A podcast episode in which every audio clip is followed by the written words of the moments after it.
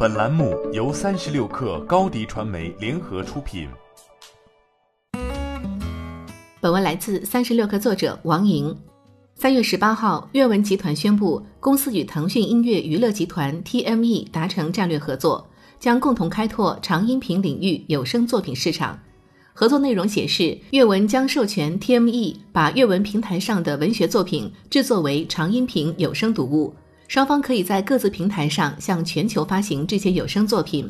根据阅文介绍，其旗下的众多 IP 已经尝试了多种业态改编，已经输出的有《鬼吹灯》《盗墓笔记》《琅琊榜》《全职高手》《扶摇皇后》《江夜》《庆余年》等网文 IP，它们被改编为影视、动漫、游戏、音频等。版权开发是扩大优质内容价值的主要商业方式，也是阅文目前主要发力的变现手段。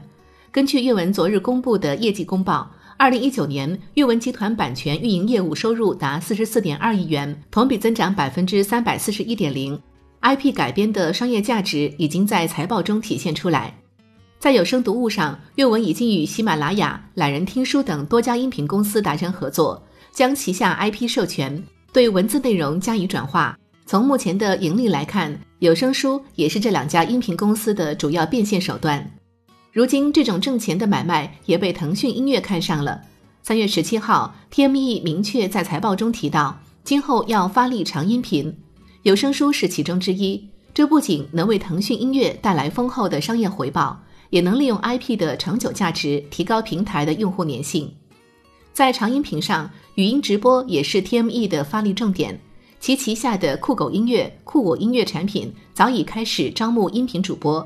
像语音直播这样有助于现金流的变现手段，耳朵经济都想分一杯羹。同时，对于阅文集团来说，也可以获得来自腾讯音乐的流量扶持。据介绍，腾讯音乐娱乐集团旗下拥有超八亿月活跃用户数。这对于在用户获取上比较佛系的阅文来说，也是个不错的流量获取手段。